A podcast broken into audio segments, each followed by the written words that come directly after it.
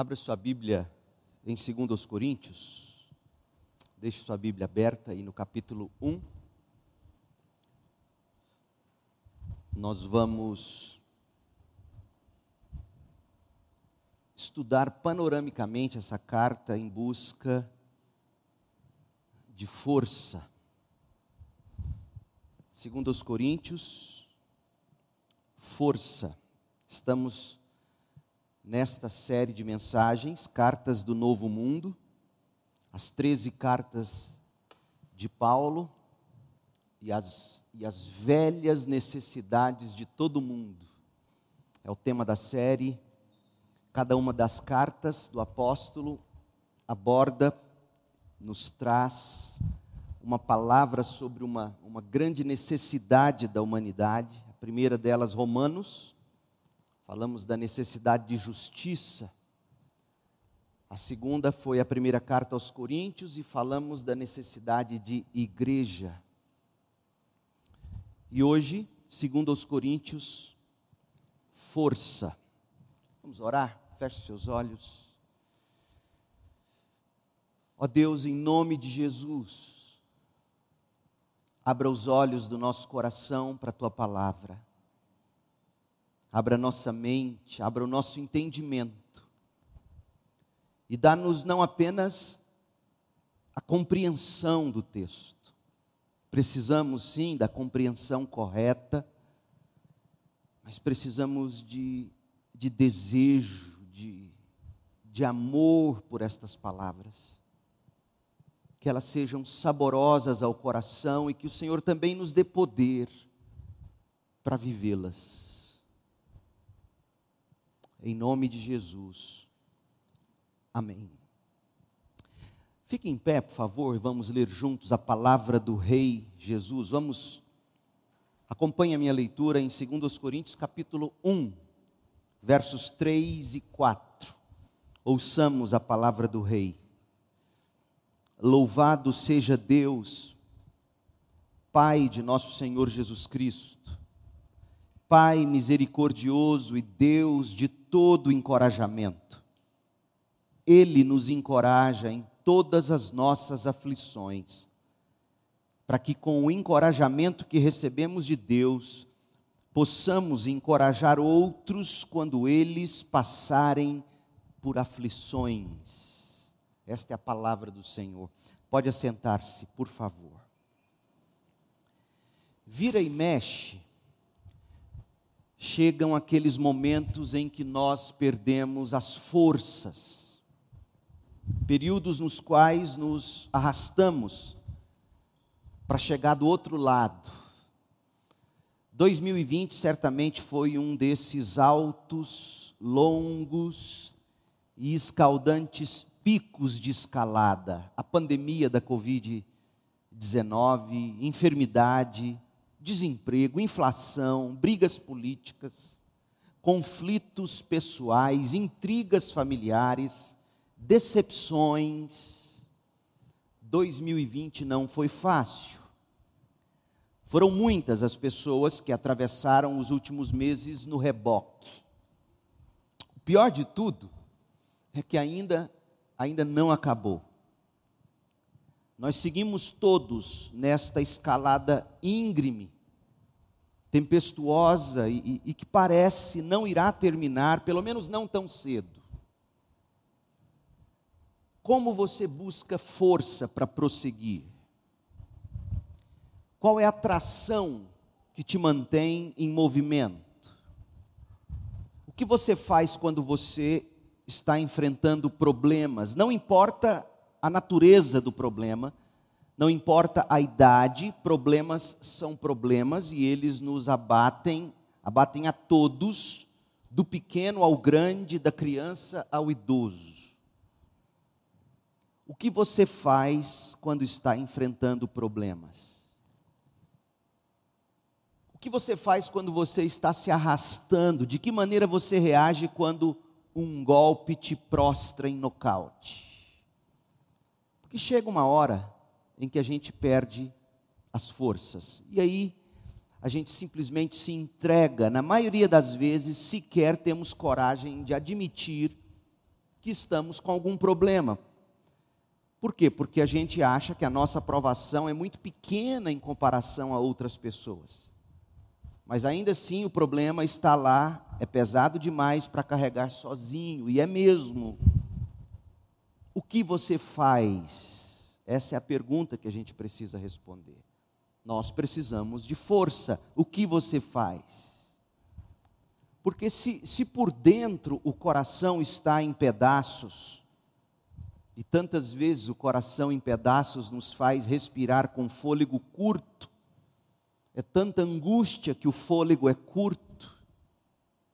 Por dentro, essa angústia, por fora, quando a gente olha ao redor, a gente descobre que as pessoas parecem não ter a menor habilidade.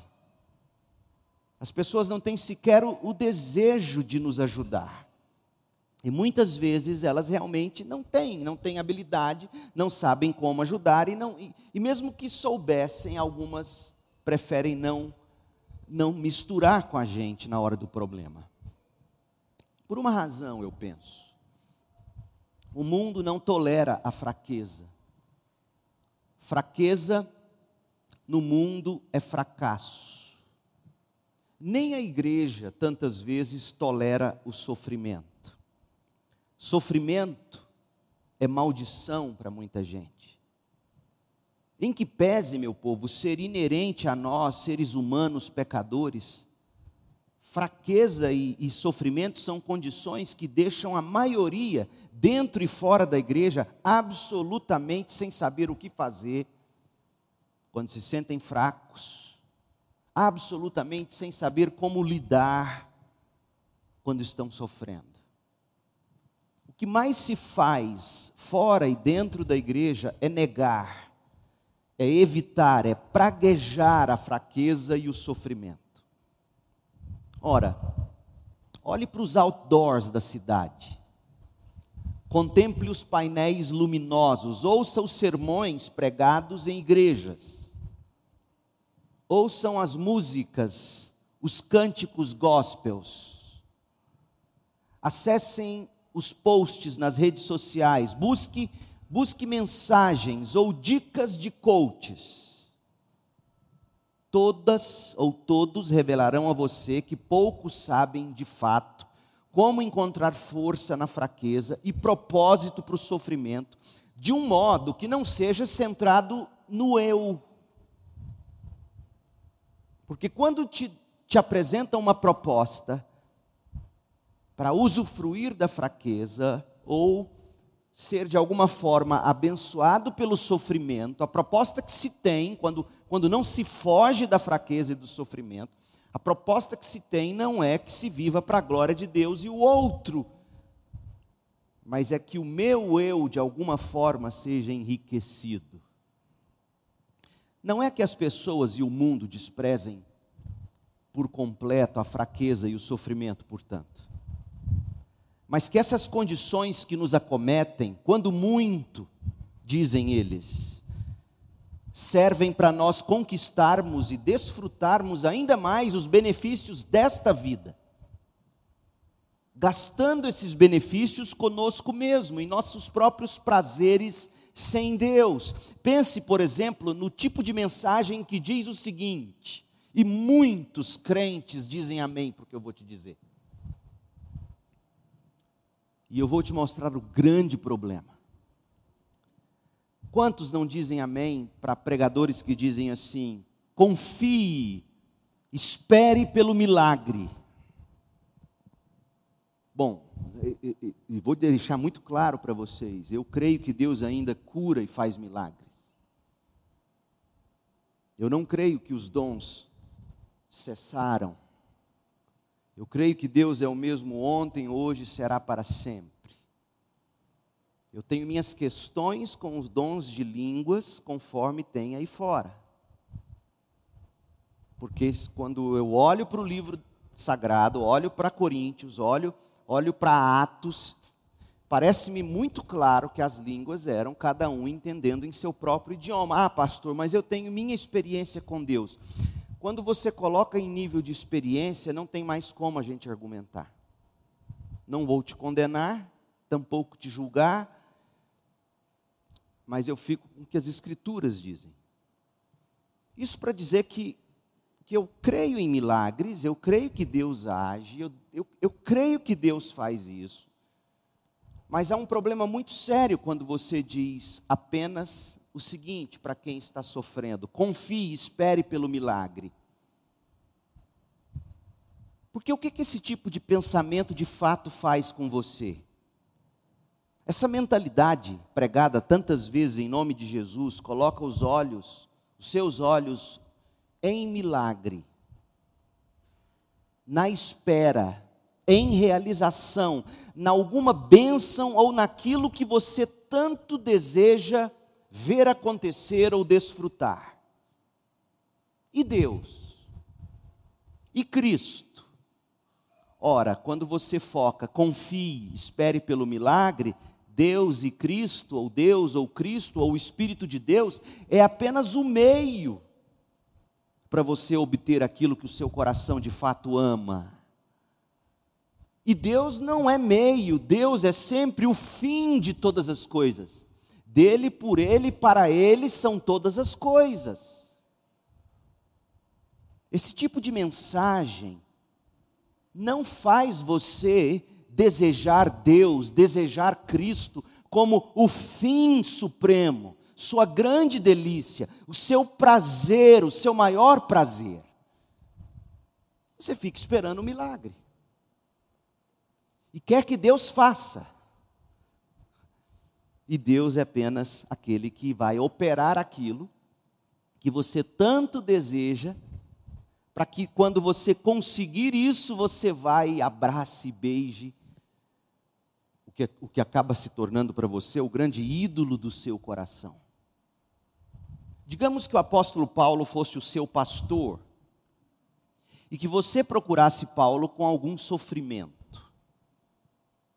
Digamos que você marcasse um horário com o pastor apóstolo Paulo no gabinete dele, sentasse diante dele e dissesse: Pastor Paulo, eu preciso de um milagre na minha vida. E aí, Paulo, como bom pastor, perguntaria: O que está acontecendo? Relate para mim. E o apóstolo começaria a ouvir você. Se fosse mulher, ia chorar um pouco, que assim, aí ele pegaria o lencinho de papel, seca suas lágrimas. Ai, desculpa, pastor, não tem problema, pode chorar. Se fosse homem, ia fazer de durão, ia segurar o choro. Estou precisando de um milagre. Como é que você acha que o apóstolo Paulo pastorearia o seu coração? Talvez algumas palavras do próprio Paulo, nesta segunda carta aos Coríntios, te ajude a entender, a visualizar o método pastoral do apóstolo Paulo. Por exemplo, o texto que a gente leu no início. 1 Coríntios 1, versos 3 e 4. Louvado seja Deus, Leandro, Pai de nosso Senhor Jesus Cristo, Pai misericordioso, Deus de todo encorajamento. Leandro, Ele encoraja você em todas as suas aflições. Sabe para quê, Leandro? Para que com esse encorajamento que Ele dispensa a você, que você recebe do próprio Deus, para que você pegue esse encorajamento e encoraje outros que estão passando pela mesma aflição. Paulo começaria assim.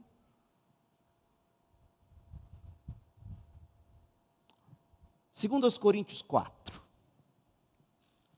Veja se Paulo ia mandar você ficar olhando no milagre. Será que o apóstolo Paulo ensinaria você a fazer isso? Será que o apóstolo Paulo seria o tipo de pastor que hoje pregaria, diria, aconselharia você dizer: não, não, espere, confie no milagre? Segundo aos Coríntios 4,16. Por isso nunca desistimos. Não desista, Leandro. Ainda que o seu corpo esteja morrendo, ainda que o corpo do seu filho esteja morrendo, o interior está sendo renovado a cada dia. Pois essas aflições pequenas e momentâneas que, que agora você está enfrentando produz para você uma glória que pesa mais do que todas as angústias e durará para sempre. Portanto, Leandro, não olhe para aquilo que você quer ver acontecer. Não olhe para o que se pode ver, em vez disso, fixe o olhar naquilo que não se pode ver, pois as coisas que agora vemos logo passarão, mas as que não podemos ver durarão para sempre. Pelo menos duas coisas Paulo deixa claro nessas duas palavras dele que lemos, capítulo 1 e no capítulo 4. Primeira coisa que fica claro para mim é que Paulo nos ensina que o sofrimento é como janela que por Deus mesmo é aberta no nosso coração. Ou seja, essa janela que o sofrimento abre no nosso coração é para a gente retirar os olhos de nós mesmos e deste mundo e destas coisas que a gente mais ama nessa vida e fixar os olhos naquilo que não se pode ver que jamais passará, que durará para sempre. E o que é isso que os olhos não conseguem ver? Muitos vão dizer para você: é o milagre que ainda não aconteceu. Essa é uma leitura errada da Bíblia, desonesta com o autor sagrado. Porque o que não se pode ver é o que os olhos naturais, os olhos do coração natural não enxerga, a glória de Cristo. E Paulo falou disso nesse mesmo capítulo. É o homem cego para a glória de Cristo. Então, não fixe os olhos no que se pode ver, fixe os olhos em Cristo, a glória do céu. O nosso sofrimento nos faz concluir que nós não somos deste mundo. Nós não vivemos para este mundo e, portanto, não podemos enterrar nossos valiosos tesouros com as coisas deste mundo neste mundo. O sofrimento é para nos fazer olhar com encanto para o peso de glória que nos aguarda no céu e poder dizer, como Paulo mesmo disse, quando concluiu a carta aos Coríntios, a primeira carta, no capítulo 16, verso 22, quando ele disse: Maranata, vem Senhor Jesus. Você acha que você vai conseguir dizer, vem Senhor Jesus, amando mais este mundo do que Jesus? Ninguém consegue dizer, vem Senhor Jesus. Porque vir Senhor Jesus significa Ele separar você para sempre das coisas deste mundo. E tem muita gente, inclusive que se diz crente, que ama mais essas coisas do que Cristo. Há crentes que não conseguem se relacionar com familiares, ou com quem quer que seja, se não for regado, por exemplo, de bebida alcoólica eu conheço gente assim, infelizmente. Gente que não entendeu que a nossa alegria não vem da bebida, não vem da comida, mas vem do espírito, como diz Paulo.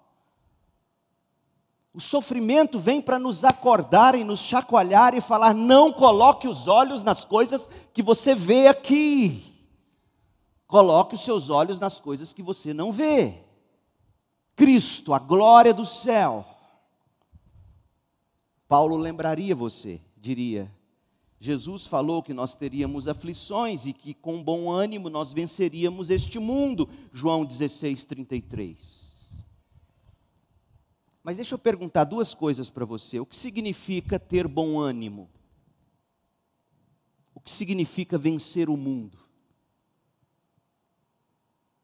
É, são perguntas importantes.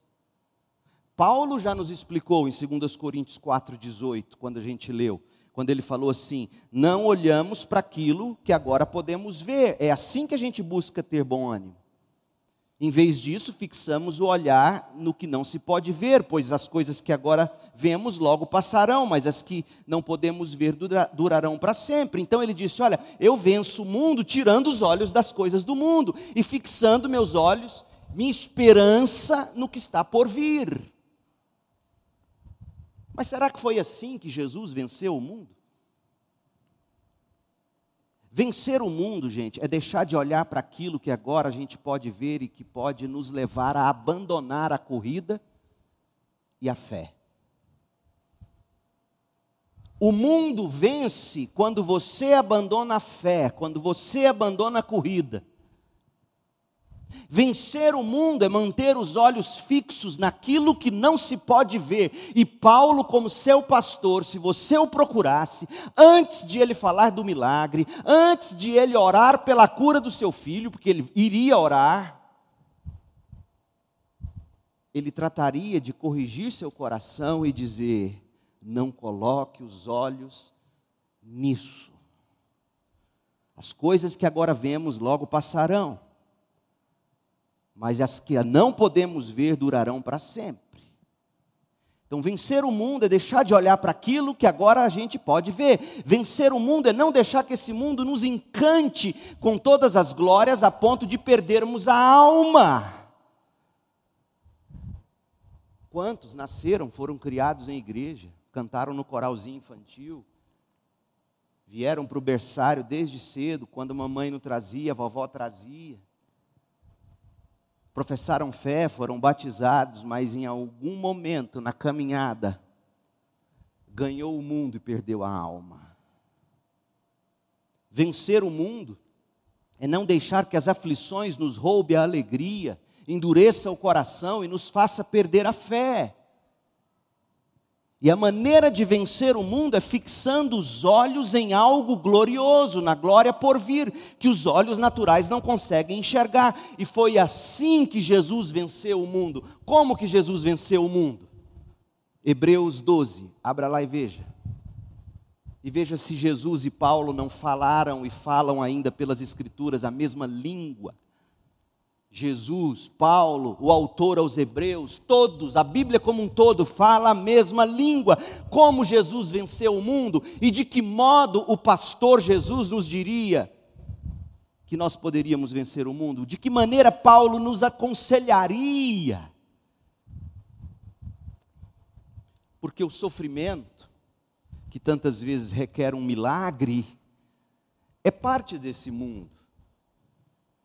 Vencer o mundo, gente, não é apenas não deixar que as riquezas e os prazeres sexuais e a fama nos derrotem. Vencer o mundo tem a ver com saber enfrentar a doença de um filho, a própria enfermidade. Porque essas coisas que nos que doem são coisas desse mundo. Isso é vencer o mundo. Como que se vence o mundo? Paulo disse: tire os olhos do que você vê Coloque os olhos no que você não vê. E Jesus fez isso. Hebreus 12, verso 2. Por causa da alegria que o esperava. Qual alegria? alegria do milagre? Porque deixa eu te contar uma coisa bem séria. Se Jesus estivesse esperando um milagre, não teria cruz. E se não tivesse cruz, estaríamos no inferno. Presta atenção em milagres, hein? A alegria de Jesus não estava no milagre. Ele, Cristo, suportou a cruz sem se importar com a vergonha, porque era vergonhoso ser crucificado, humilhante. É humilhante, é vergonhoso adoecer, eu sei. É vergonhoso contrair uma doença que vai te emagrecendo, deixando você pele e ossos, e aí as pessoas vêm te ver. É, é humilhante, é vergonhoso. Eu sei, eu, eu acompanho pessoas já há muitos anos em estado de enfermidade, e eu sei o quanto é vergonhoso. Então Jesus sabe o que é passar vergonha no sofrimento. Como é que ele venceu isso? Por causa da alegria que o esperava. Não é a alegria de, de se ver livre da cruz, porque o texto diz que ele suportou a cruz sem se importar com a vergonha. Agora ele está sentado no lugar de honra, à direita do trono de Deus. Essa era a alegria que ele esperava: concluir a obra para a qual ele veio ao mundo e sentar em seu trono regozijante, dizendo: Eu venci o mundo. É assim que se vence o mundo. Portanto, qualquer maneira de se enfrentar o sofrimento que não sirva, em última instância, para fazer você desejar mais de Cristo e da glória com Ele no céu e na terra, vai transformar você num idólatra e Deus num, num milagreiro, que apenas é um meio para você poder agarrar seu ídolo, abraçá-lo e beijá-lo. Quanta gente idolatrando coisas boas, mas idolatrando. Quanta gente desejando mais saúde do que Cristo, mais filhos bem criados do que Cristo, mais carreira do que Cristo, mais beleza do que Cristo. Quanta gente dizendo com a própria maneira de viver,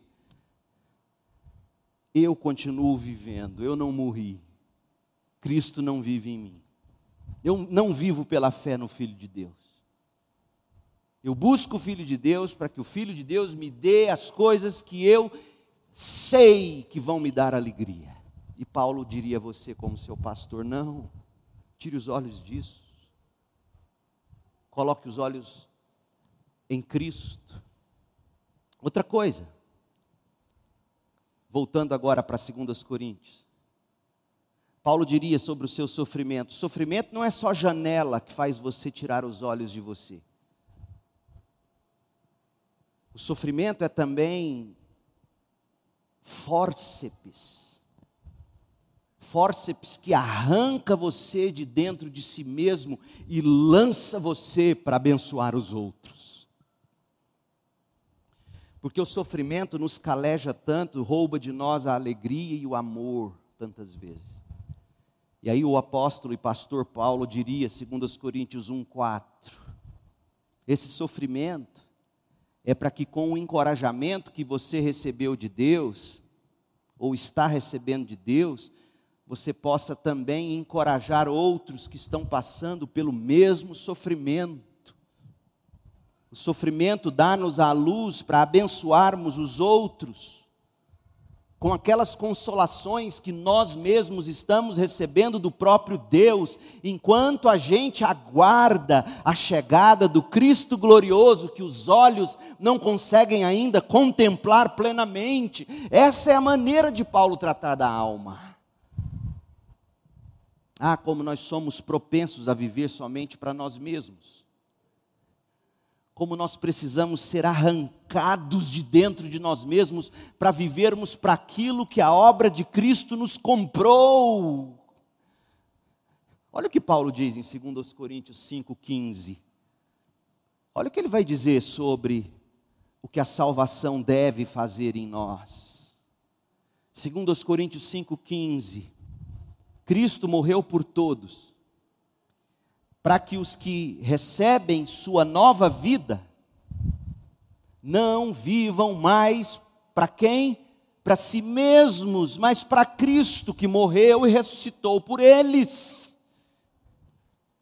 E olhando para essa carta do início ao fim, a gente aprende com Paulo que é o sofrimento que nos arranca de nós mesmos e nos torna mais humanos, mais sensíveis, mais abençoadores ou nos endurece ainda mais, a depender do tipo de fé que você cultivava no coração, a depender da sua disposição da alma, a depender da sua reação. O que o sofrimento faz, e ano após ano, eu testemunho isso, às vezes com alegria, às vezes com pesar. Eu vejo pessoas sofrendo, tornando-se mais humanas, sensíveis e abençoadoras, porque entenderam que o sofrimento é para arrancar a gente da gente mesmo e nos lançar para abençoar outros com a mesma bênção que Deus tem derramado em consolo sobre nós. Por quê? Porque a nossa esperança não é no que se vê, não é no milagre. Nossa esperança é no que não se vê. Eu vejo gente assim, ano após ano, e me regozijo, mas vejo gente que se dizia crente, inclusive, tornando-se mais insensíveis tornando-se mais amargas, tornando-se mais descrente do ser humano. Oh, meu povo, se é o seu caso, faça como Paulo orienta aqui nessa carta mesmo, lá no final, no capítulo 13, quando ele vai dizer: examine-se e veja se você de fato está na fé.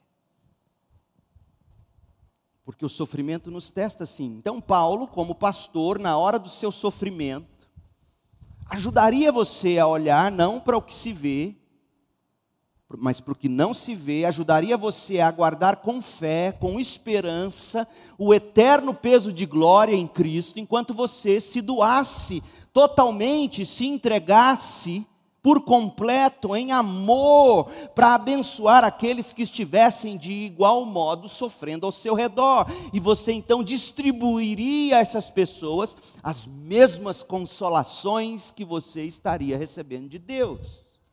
Essa é a lógica cristã. Agora, digamos que você esteja se sentindo fraco. Digamos que você chegasse para Paulo e disse, pastor Paulo, eu sinto assim, minha, minha autoestima é tão baixa, eu me sinto tão fraco, porque nós poderíamos fazer um paralelo e chamar fraqueza, sentimento de fraqueza, por causa de sofrimentos. E falar assim, na verdade, é assim, eu tenho uma autoestima tão baixo. Como é que você acha que Paulo ia aconselhar você? Abra sua Bíblia em 2 Coríntios 12, a partir do verso 8. Veja que Paulo orava por milagres. Mas Paulo sabia conviver quando não havia milagres. Tem muito crente que quando não tem milagre, se embrutece.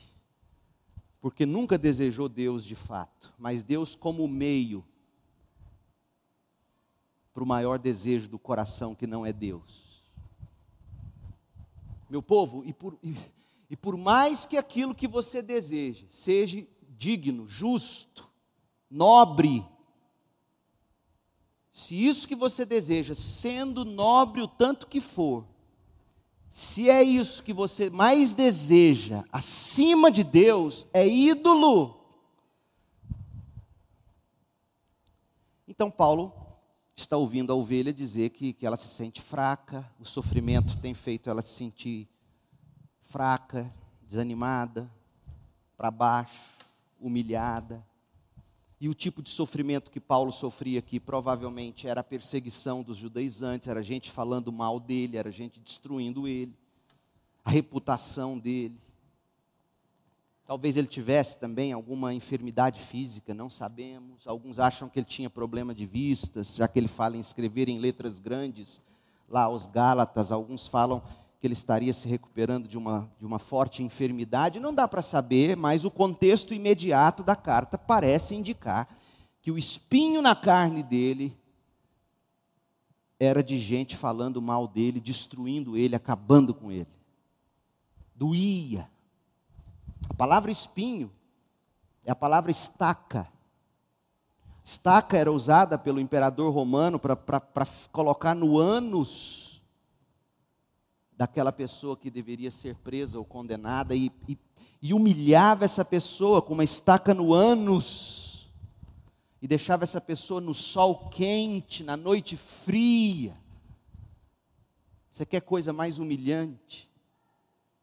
Pensa numa hemorroida, quem já teve, não precisa manifestar, é humilhante. Agora, uma estaca, essa era a dor, essa era a humilhação. E isso, de forma prolongada, tende a fazer você se sentir fraco. Entre aspas, baixa autoestima. Você acha que Paulo ia virar para você e falar não? Você acha que Paulo ia inflar sua estima? Olha como é que Paulo ia tratar. Verso 8, 2 Coríntios 12. Em três ocasiões, supliquei ao Senhor que removesse o espinho de sofrimento da minha carne. Então não tem problema, a gente pode orar, mas deixa eu te, te mostrar o que eu tenho aprendido com Deus, Paulo diria. Orei três vezes, mas Deus me disse: minha graça é tudo de que você precisa.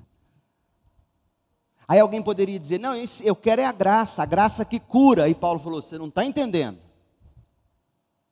A graça é a mesma que cura, mas quando a graça não cura, é a mesma que sustenta você na sua fraqueza, é graça. Oh, meu povo, a maioria das igrejas de hoje não aceitaria Paulo como pastor. Minha graça é tudo de que você precisa, Paulo. Eu não vou tirar esse espinho, porque o meu poder opera melhor na sua fraqueza. Portanto, Agora fico feliz de me orgulhar de minhas fraquezas, para que o poder de Deus opere por meu intermédio. Por, por isso aceito com prazer fraquezas e insultos. Parece que ele está dando aqui uma dica da natureza do espinho na carne. Fraquezas, insultos porque se fosse uma doença física, você não acha que ele diria que por isso aceito com prazer o fato de eu não enxergar bem? Você acha que ele não diria? Se fosse enxaqueca, você acha que ele não diria? É, é, eu aceito com prazer o fato de minhas dores de cabeça não passarem, meu estômago não parar de doer. Então, ao que tudo indica, insultos, privações, perseguições, aflições, tornavam ele fraco. Mas ele diz: eu, eu, tenho prazer nessas coisas, porque eu descobri que quando eu sou fraco, então eu sou forte, porque é o poder de Deus que se evidencia. Meu povo, a lógica de Paulo é contracultural. Enquanto todo mundo diz, seja forte e conquiste seus sonhos, Paulo diz, seja fraco e viva para a glória de Deus. Dito de outro modo, não tente ser forte, não busque força em si mesmo para viver para si mesmo, mas, como Paulo escreveu em Efésios 6,10, sejam fortes no Senhor e em seu grande poder. Como? Nós vamos chegar lá quando chegarmos a Efésios, Deus permitindo. Como que a gente busca força no Senhor? Vestindo a armadura de Deus. E para quê? Para que ser forte? Para eu conquistar meus sonhos? Não, Paulo explica em Filipenses 3, verso 12: para eu conquistar a perfeição para a qual Cristo Jesus me conquistou.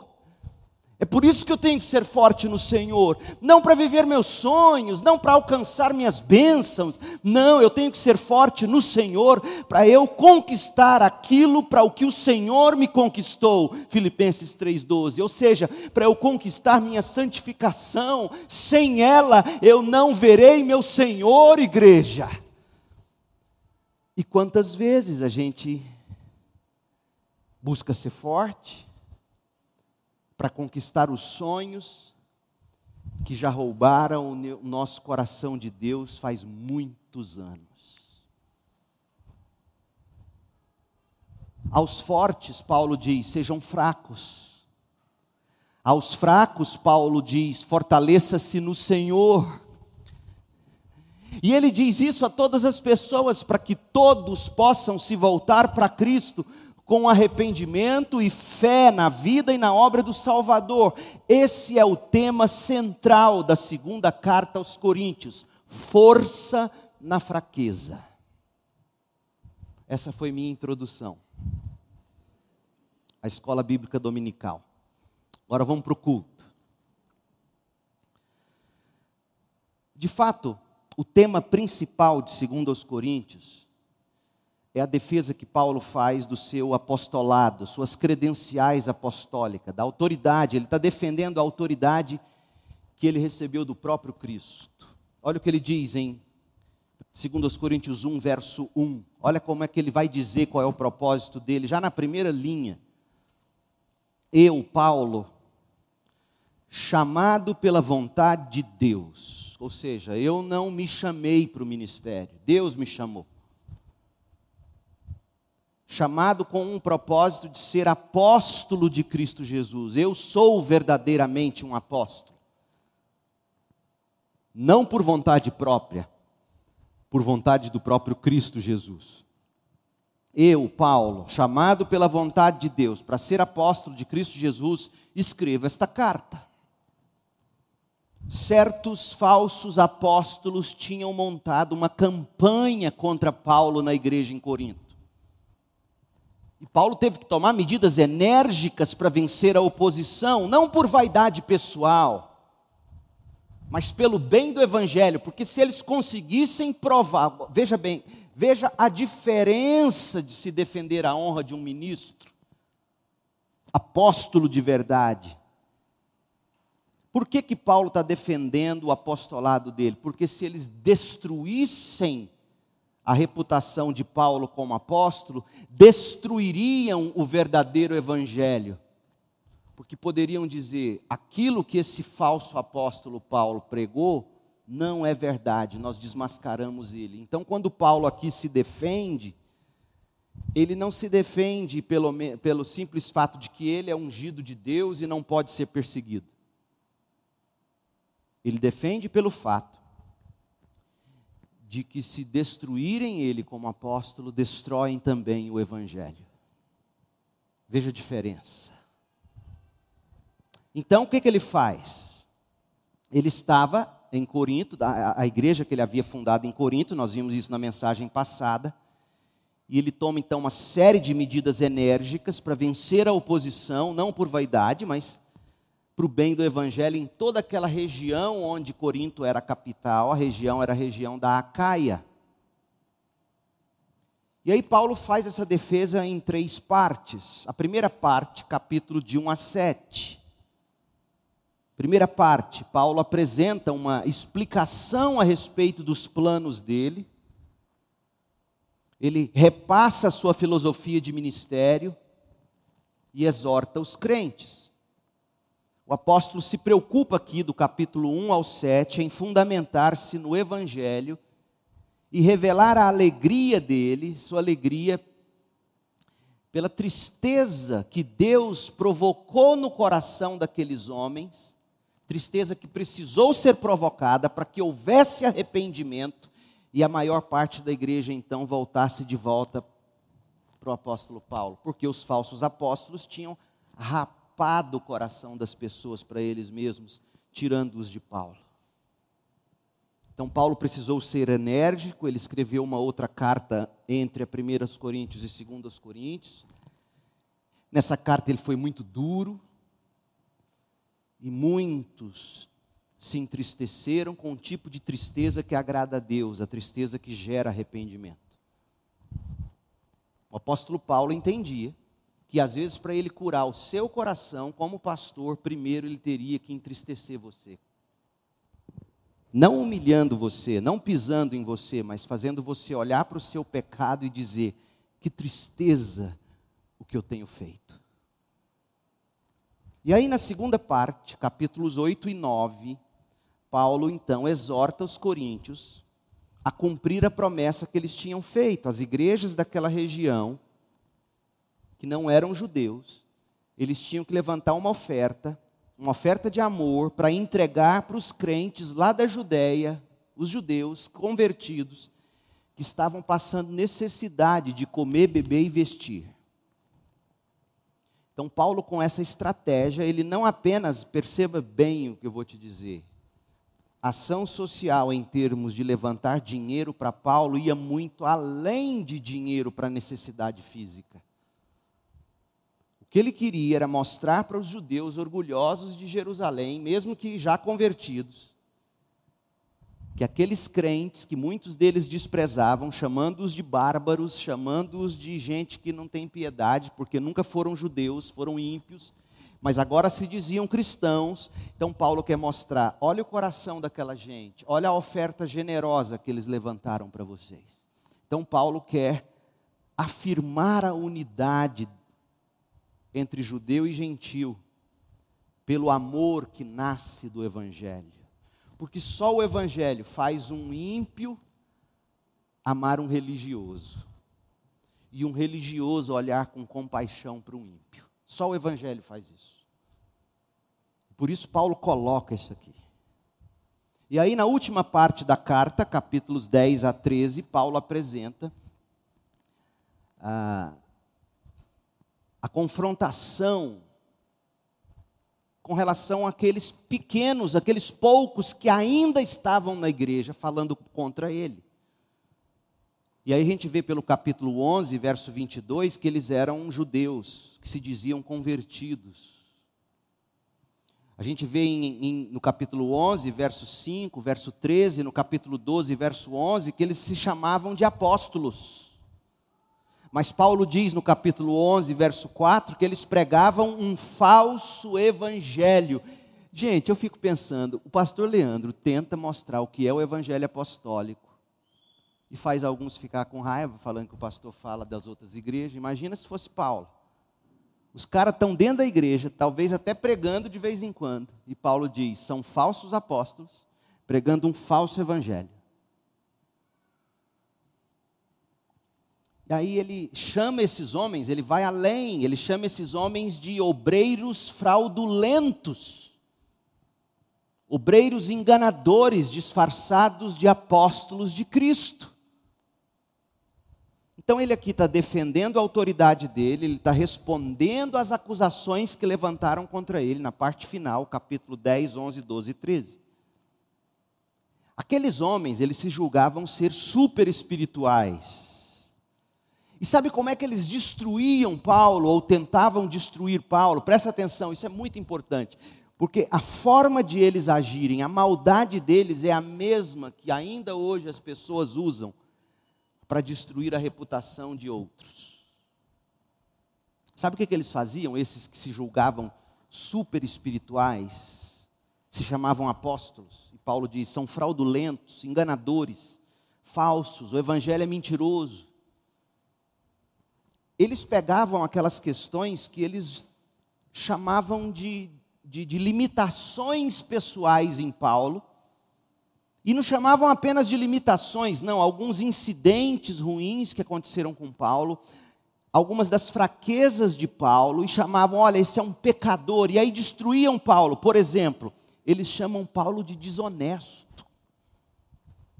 Por isso que quando ele vai falar da oferta que tem que ser levantada, você vai ler depois o capítulo 8 e o 9, você vai ver ele mostrando a lisura dele em lidar com dinheiro. Eles chamavam ele de desonesto. Eles chamavam Paulo de covarde, capítulo 10, versos 1 e 2, eles dizem: Olha, esse Paulo aí é um covarde, ele fala grosso quando ele escreve carta, quando ele chega pessoalmente, ele é um fracote. Ele é bravo só no WhatsApp. Chamavam ele de covarde, chamavam ele de carnal, capítulo 10, versos 3 a 9. Gente, eles chegaram ao ponto, no capítulo 10, de 10 a 18, de dizer o seguinte: Paulo é um homem de presença fraca, e a fala dele, ele começa a falar, a gente dorme, é monótono, não é eloquente. Você imagina? Chama você de desonesto, para não falar ladrão, chama você de covarde, chama você de carnal, e diz: olha, uma aparência fraca e não sabe falar. Ele fala, a gente dorme. Eu prefiro ouvir Apolo pregando. Sabe o que, que Paulo faz? Porque veja, ele está tá na fraqueza, ele está sofrendo. Ao passo que ele está defendendo o apostolado dele, e ele defende o apostolado dele, mostrando que na fraqueza ele é forte. Ele abre o coração, ele revela suas feridas, ele desabafa suas dores, ele fala do sofrimento, ele fala das fraquezas e demonstra o tipo de sangue que corria nas veias dele. Qual é o seu tipo de sangue? AB positivo, O negativo. Sabe qual era o tipo de sangue de Paulo? E mais cruz, e cruz, evangelho da cruz. Cortavam o homem, sangrava evangelho cortam os crentes hoje, chove processo. Ai, processa minha reputação. Corta crente hoje, vira processo, vira briga, espuma a boca, chama de esquerdopata, chama não sei das quantas. E Paulo está aqui. Estão sangrando ele e ele está sangrando o evangelho. Então, quando ele trata da perseguição pessoal que ele estava sofrendo, ele tem como propósito proteger o verdadeiro evangelho. Por isso que ele defende a reputação apostólica dele. Eu não fui chamado por homens. E aí, desse modo, gente, o que nós temos nessa carta é o material mais autobiográfico e o livro mais pessoal em todo o Novo Testamento. Se você quiser conhecer a cabeça de Paulo, leia Romanos. Se você quer conhecer, quer contemplar o cajado de Paulo, como Paulo pastoreava, leia primeiro os Coríntios. Agora, se você quer conhecer o coração dele, segundo os Coríntios. Segundo os Coríntios é minha carta preferida. Sabe por quê? Porque, segundo os Coríntios, autentica para mim o que ele falou com propriedade em Romanos. Porque mostra o homem como ele era. Esse homem, segundo os Coríntios, tinha autoridade para escrever Romanos.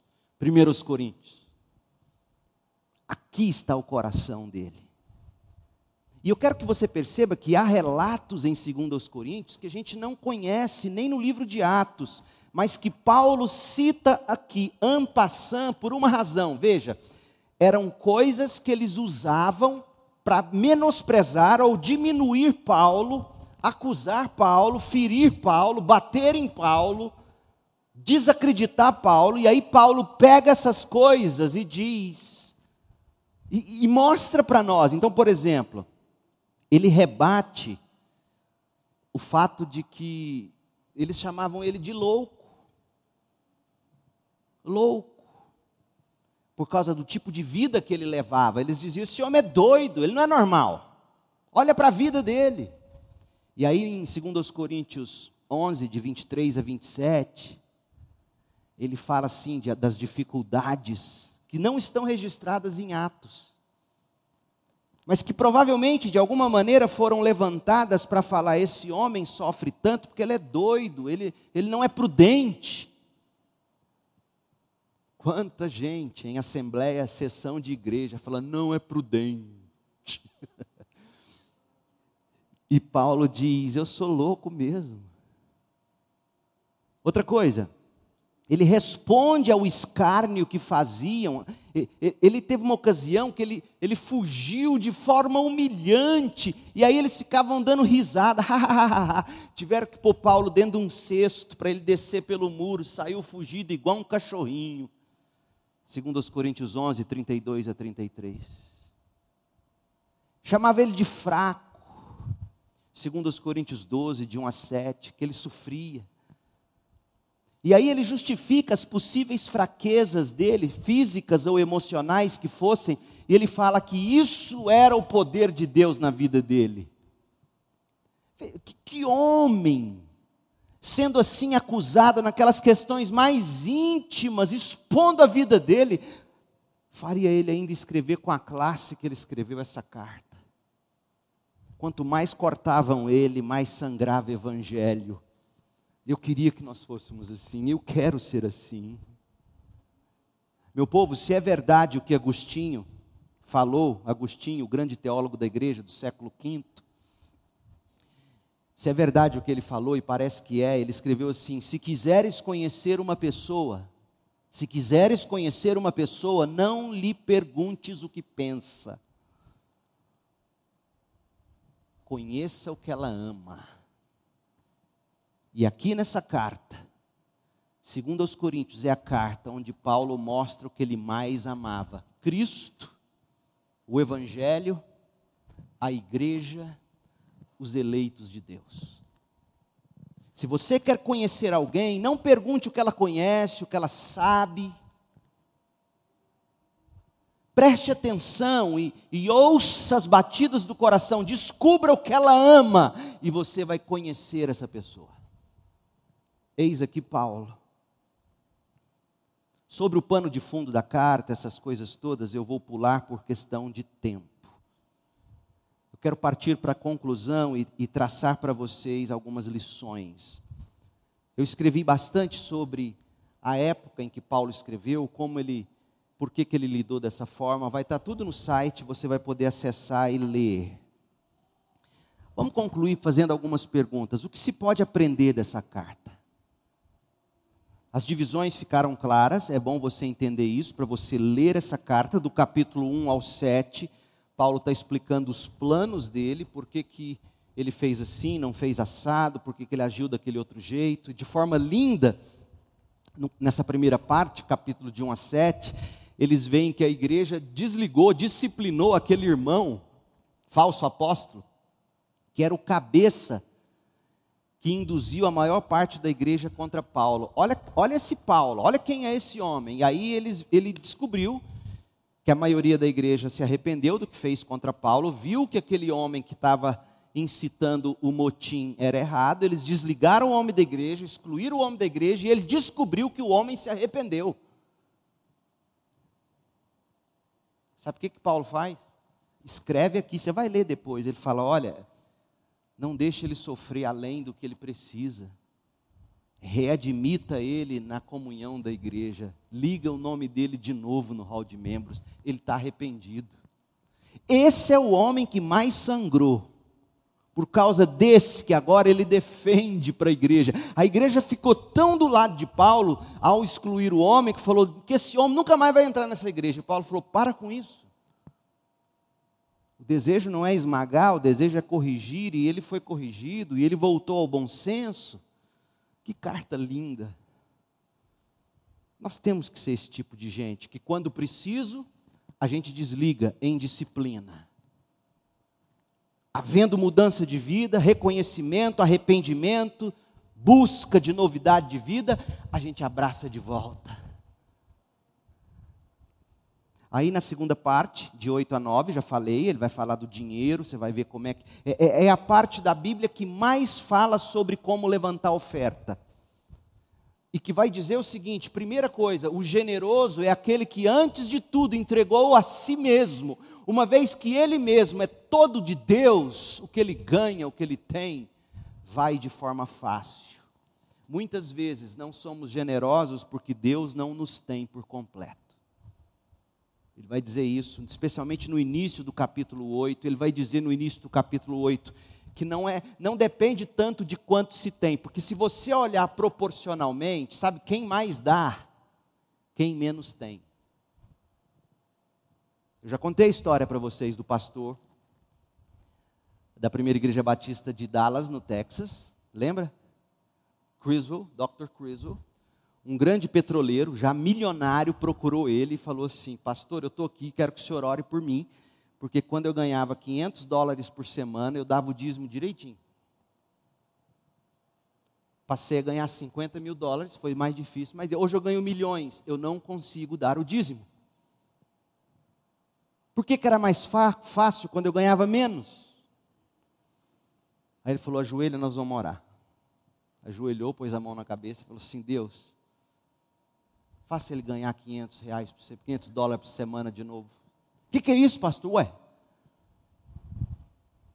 o jeito mais fácil, pelo que eu estou vendo, é você perder o que você ganhou. Então, você vai descobrir que, que na pobreza, esses macedônios deram muito mais.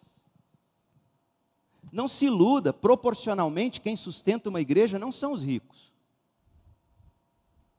E digo para vocês, eu não sei quanto cada um de vocês dá, eu não futrico na tesouraria.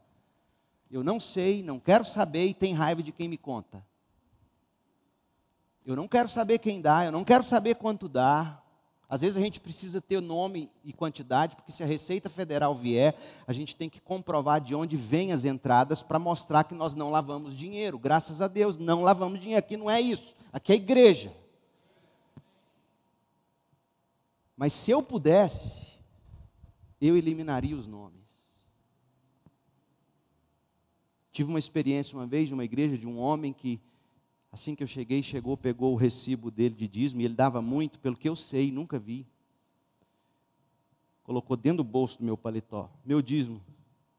Eu tirei, botei de volta no bolso da camisa. Muito obrigado, irmão. Não preciso saber quanto o irmão dá. Paulo está mostrando aqui que no pouco abunda generosidade. Então não se iluda achando que quando você ganhar mais você vai contribuir melhor. Se você não está contribuindo no pouco, você não vai ser nunca, especialmente no muito. Então Paulo ele, ele fala sobre contribuição, ele fala que você tem que ser generoso, entregar a si mesmo, ele mostra a lisura dele com dinheiro, capítulos 8 e 9, e aí no capítulo 10, 11 e 12 ele se defende, você vai ler depois, eu escrevi mais sobre isso no esboço, você vai acessar. Agora concluindo, algumas lições. Primeira, Paulo revela que encontrou força para prosseguir e não deixou de amar. Ele encontrou força para prosseguir e não deixou de amar. Ele amou inclusive aquele homem da igreja que mais causou mal contra ele. Gente, quando a gente sofre, quando a gente se sente fraco, é quando a gente é tentado a menos amar. O amor de muitos vai esfriar no final dos tempos, porque vai acabar a fé, vai acabar a esperança, vai haver sofrimento, vai haver fraqueza e é tão fácil perder o amor quando a gente está sofrendo. Mas Paulo prosseguiu com fé, com esperança e amor. Olha o coração amoroso desse pastor. Eu quero ser assim. E você tem que orar para ser assim. Segundo os Coríntios 6, olha o que ele diz. Olha o tipo de amor que nós estamos falando.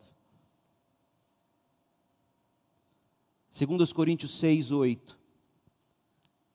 Se servimos, servimos ministramos, atuamos, trabalhamos, servimos, quer as pessoas nos honrem, quer nos desprezem, quer nos difamem, quer nos elogiem.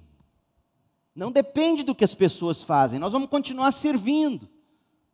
Somos chamados de impostores, ladrões, apesar de sermos honestos somos tratados como desconhecidos, embora sejamos bem conhecidos. Eles estavam dizendo: quem é esse Paulo? Ele tem que apresentar carta de recomendação.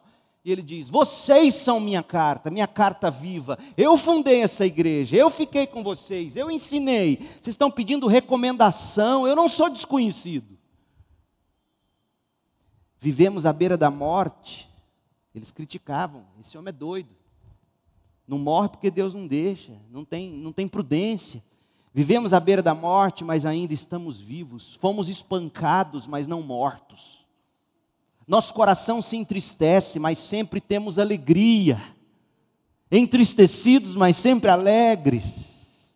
Somos pobres, mas enriquecemos a muitos outros. Porque eles diziam: esse homem não prega a graça, ele é pobre. Quem vive na graça prospera. Você já ouviu um discurso parecido? Eu sei onde os pastores de hoje estudaram. Alguns, né?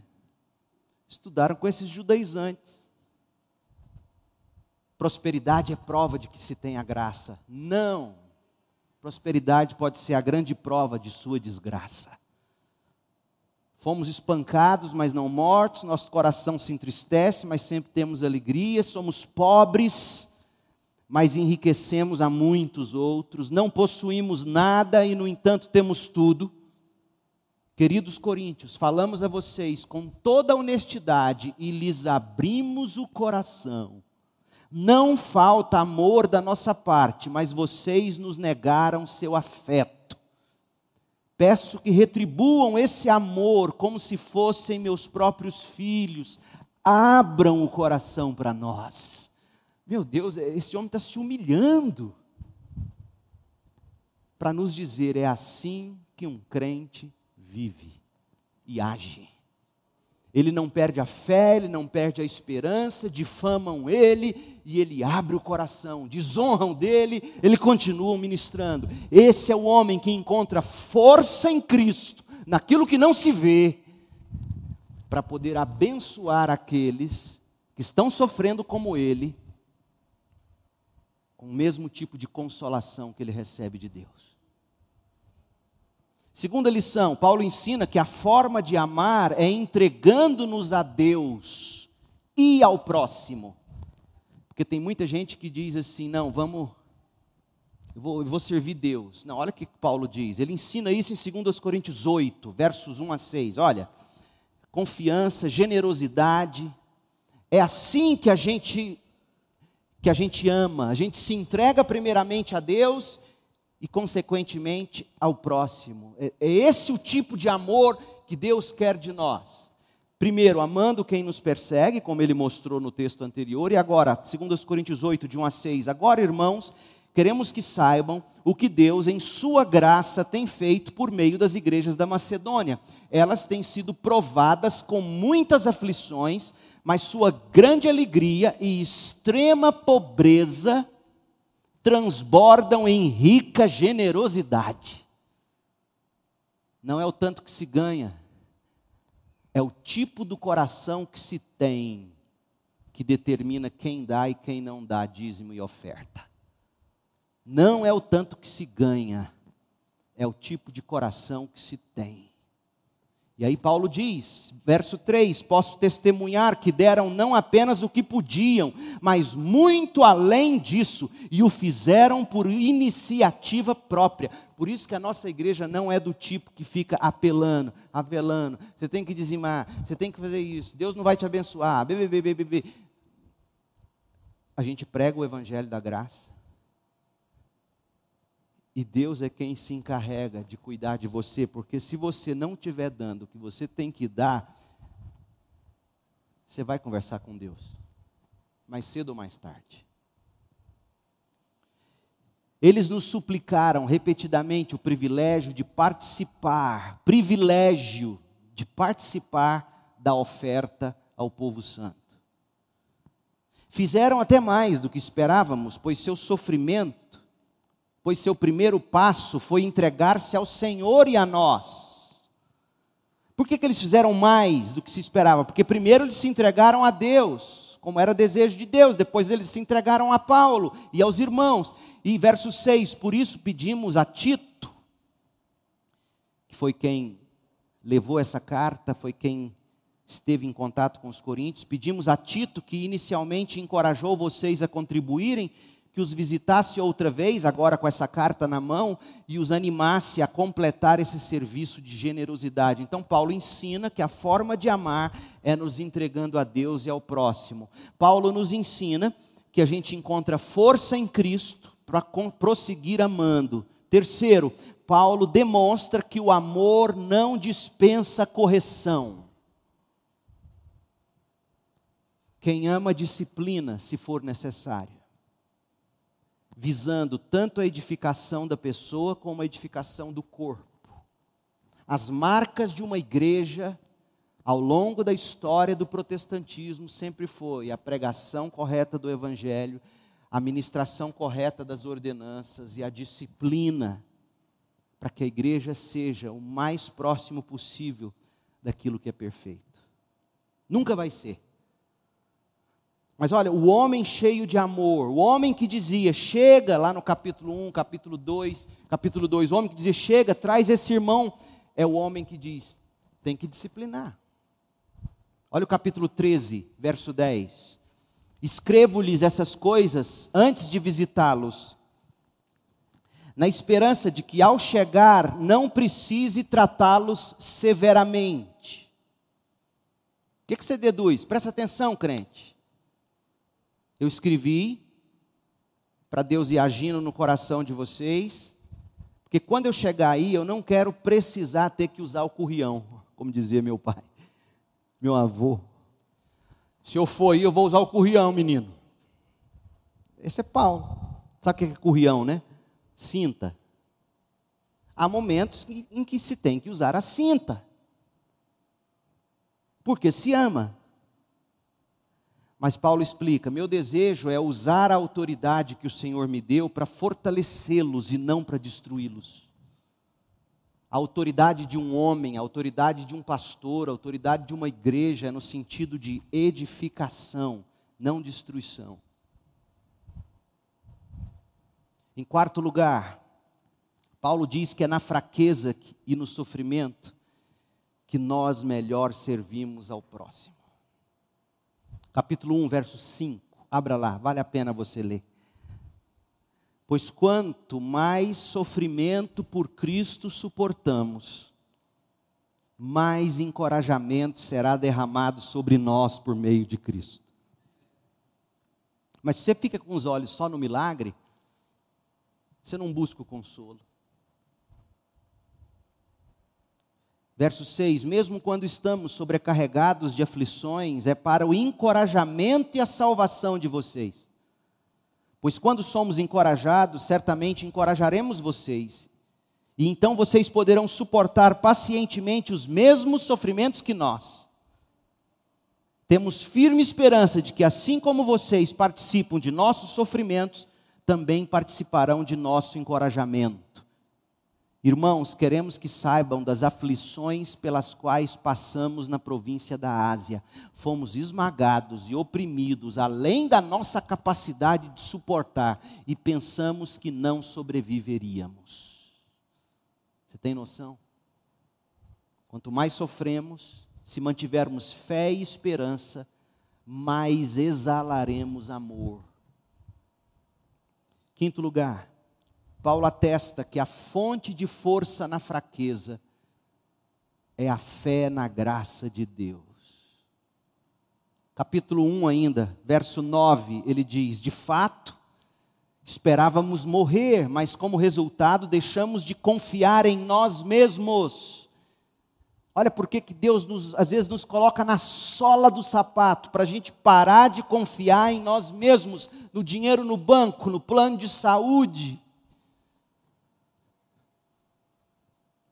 Para nós deixarmos de confiar em nós mesmos e aprendermos a confiar somente em Deus que ressuscita os mortos. Ele nos livrou do perigo mortal e nos livrará outra vez. Nele depositamos nossa esperança e ele continuará a nos livrar. E vocês nos têm ajudado a orar por nós. Veja. Então muitos darão graças porque Deus, em, em, Sua bondade, respondeu a tantas orações feitas em nosso favor. Verso 21. É Deus quem nos capacita e a vocês a permanecermos firmes em Cristo. E ele vai falando: é Deus quem nos capacita, é a oração de vocês que me sustenta, é a graça de Deus que vai me livrando de novo e de novo, para eu continuar consolando e ministrando. Então você encontra força na fraqueza, alimentando a sua fé na graça de Deus. E em último lugar, Paulo testemunha o quanto a gente precisa de relacionamentos intencionalmente dedicados ao encorajamento mútuo. Porque você pode olhar para um Paulo como esse, pode achar que Paulo, Deus bastava para Paulo. Não. E você poderia imaginar o seguinte: quanto mais esse homem se decepcionou com pessoas, mais ele poderia viver isolado, porque muitos de nós somos assim. As pessoas nos decepcionam e quanto mais somos decepcionados, mais nos isolamos do ser humano. E Paulo entendia que a comunhão encorajadora é meio de graça. Olha o que ele vai dizer em 2 Coríntios 7, versos 5 a 7. Ele diz: Quando chegamos à Macedônia, não, não tivemos nenhum descanso, enfrentamos conflitos de todos os lados, com batalhas externas e temores internos mas Deus, que conforta os desanimados, nos encorajou com a chegada do anjo. Sim, houve momentos em que Cristo em pessoa apareceu em visão a Paulo. Mas na maioria das vezes, Deus encorajou Paulo com a chegada de Tito, com a chegada de Timóteo, com a chegada de Lucas, na convivência com Áquila e Priscila e Paulo diz: a presença de Tito foi uma alegria. Também foi uma alegria a notícia que ele nos trouxe, do encorajamento que ele recebeu de vocês, quando ele nos contou que vocês desejam me ver, finalmente vocês querem me ver. Quanto lamentam o que aconteceu e, e quão dedicados são a mim. Fiquei muito feliz quando Tito, Paulo tinha mandado Tito, veja o que está acontecendo lá Tito levou aquela primeira carta que está entre 1 Coríntios e 2 Coríntios, deu a bronca neles, muitos se arrependeram. Paulo estava aflito, aí Tito volta e a presença de Tito alegra Paulo, e alegra ainda mais ainda quando Tito conta missão cumprida e com sucesso. A vasta maioria se arrependeu e voltou a abrir o coração para você. Paulo nos ensina que ninguém ministra sozinho. Às vezes você precisa de um Tito, pastor. Às vezes você precisa de um Tito, irmão, que vai lá mediar e vai trazer a boa notícia. Que a presença dele vai encorajar você. Às vezes você precisa de Titos. Quantos de nós menosprezamos os Titos? Os Timóteos, os Lucas. E em tudo isso Paulo fez olhando para Cristo.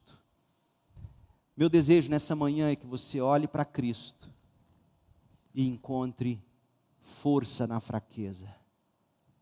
Força para vencer o pecado e conquistar a vida eterna. Força para não deixar o amor se esfriar em meio a sofrimento. E Cristo? Cristo nessa carta é apresentado por Paulo de forma linda. No capítulo 1, verso 5, Cristo é o conforto no capítulo 2, verso 14, Cristo é quem conduz em triunfo. No capítulo 4, verso 5, Cristo é a luz que brilha no nosso coração pelo Evangelho. E nos capítulo, no capítulo 5, versos 18 a 21, Cristo é a nossa reconciliação com Deus. E uma vez reconciliados com Deus, nós nos tornamos ministros da reconciliação. Força na fraqueza. Quem não precisa de força? Que bênção começar este ano, primeiro domingo, primeiro culto de 2021, com uma carta como essa. Ensinando para nós que é possível amar esse ano, viver esse ano, para a glória de Deus, abençoando os outros, principalmente na fraqueza e no sofrimento, olhando para Cristo, autor e consumador da fé, depositando nossa esperança naquilo que não vemos, entendendo que é na fraqueza que nós somos fortes. Ah, que a nossa igreja multiplique discípulos esse ano. Queremos ver pessoas convertidas através de cada um de vocês. Eu quero batizar esse ano, ano passado nós não batizamos. E você pode sim multiplicar discípulos. Sejamos generosos nas contribuições. Sejamos abençoadores com as nossas palavras, com as nossas atitudes, reconciliadores. Tudo isso aqui em 2 Coríntios. Que Deus te abençoe. Leve seus olhos, o seu coração para essa carta. E que você cresça em graça e no conhecimento de Jesus Cristo, que é a nossa força. Hoje à noite, Deus permitindo, Gálatas, e nós veremos a necessidade que temos de fé a fé no Evangelho. Oremos. Pai, em nome de Jesus, aplique tudo isso a nós, ao nosso coração. Possamos nos regozijar em Cristo Jesus. Seja Ele a nossa alegria, o nosso tesouro. Ensina-nos a tirar proveito do sofrimento e da fraqueza de uma forma que voltemos os olhos para o que não se vê, de uma forma que saiamos de nós mesmos para abençoar outros, com voz, com vida, com valores. Ó Deus, abençoa-nos assim. Dá-nos força em Cristo Jesus. Pedimos que a graça do Senhor Jesus Cristo, o amor de Deus, o Pai, as consolações do Espírito, estejam sobre todos nós hoje e para sempre, em nome de Jesus.